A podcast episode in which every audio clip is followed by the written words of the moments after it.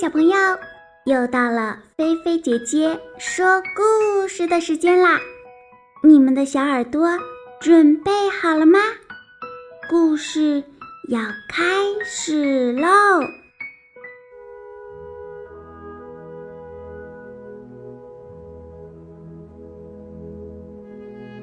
二月呀，是阳历年中的第二个月，平年呢有二十八天。闰年呢有二十九天。其实呀，在历史上曾经有过三次二月出现三十天。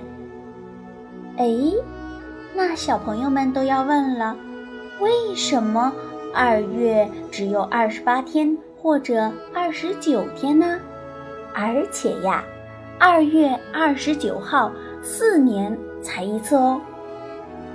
根据科学家们的研究啊，太阳围着地球转一圈的时间约为三百六十五点二四二二天。为了好计算呢，就采用了三百六十五天，也就是平年。那多出来的时间呢，差不多四年的时间才可以凑成一天。那怎么办呢？于是呀，就把这一天。加到了二月份了，也就是闰年。那问题来了，明明是多加的那一天加到了二月份，可是为什么二月份还要比其他的月份天数少呢？这呀就要追溯到公元前四六年，罗马凯撒大帝的历史改革。当时呢。他把十二个月分成大月和小月。大月呀，一个月三十一天；小月呢，一个月三十天。这样，大月和小月都各占六个月，又好计算，而且人们也方便记住时间。但是啊，这种算法。有个弊端，那就是一年有三百六十六天。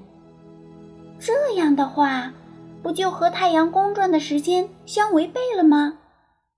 原本啊，也就是三百六十五天多几个小时而已。可是这种算法可好，足足多出了十几个小时。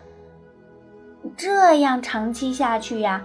肯定使时间越来越不准，过不了几百年，元旦不得跑夏天去了吗？哎呀，这可怎么办呢？这天数也不符合太阳围地球转一圈的时间啊。后来呀，他想出了一个办法，每年计算的时间是三百六十五天。等到四年后呢，再加上一天，这样计算的方法就和太阳公转的时间差不多了。可是刚解决了这个问题，又出现了一个新的难题：一年三百六十五天的话，需要在一个月份上扣掉一天，那扣哪个月的合适呢？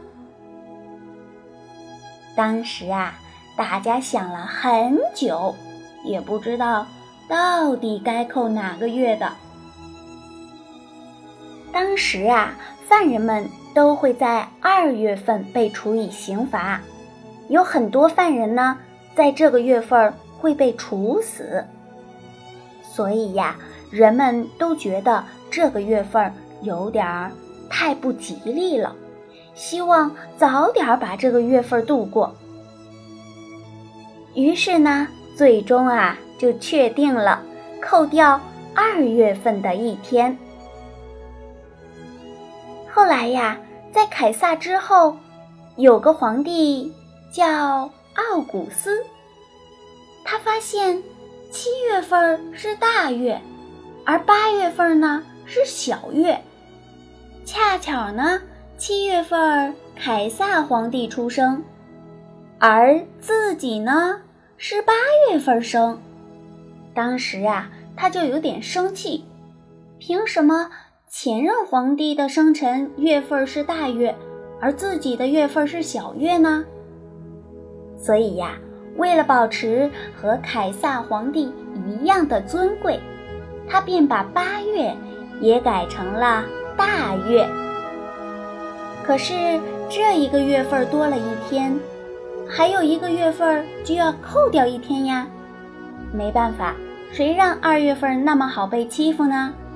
于是呀，又从二月份扣掉了一天。所以呀，现在我们看到的日历上，二月一般是二十八天，只有在四年一次的闰年的时候才是二十九天。但不管怎么算，二月都是比其他月份要少。当然，我们在故事的开头也说了，二月份也有三十日，只不过呀，是逢四百年才出现一次呢。听完了故事，小朋友有没有觉得二月份真是一个神奇的月份啊？二月三十日，四百年才出现一次；二月二十九日，四年才一次。不知道听故事的大朋友、小朋友。有没有二月二十九日出生的呢？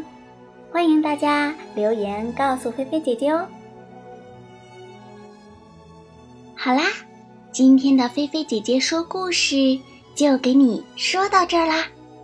如果你喜欢，别忘了点赞关注哟。小朋友，你躺好了吗？记得晚上一定一定要盖好被子。不要踢被子哟，晚安，好梦哟。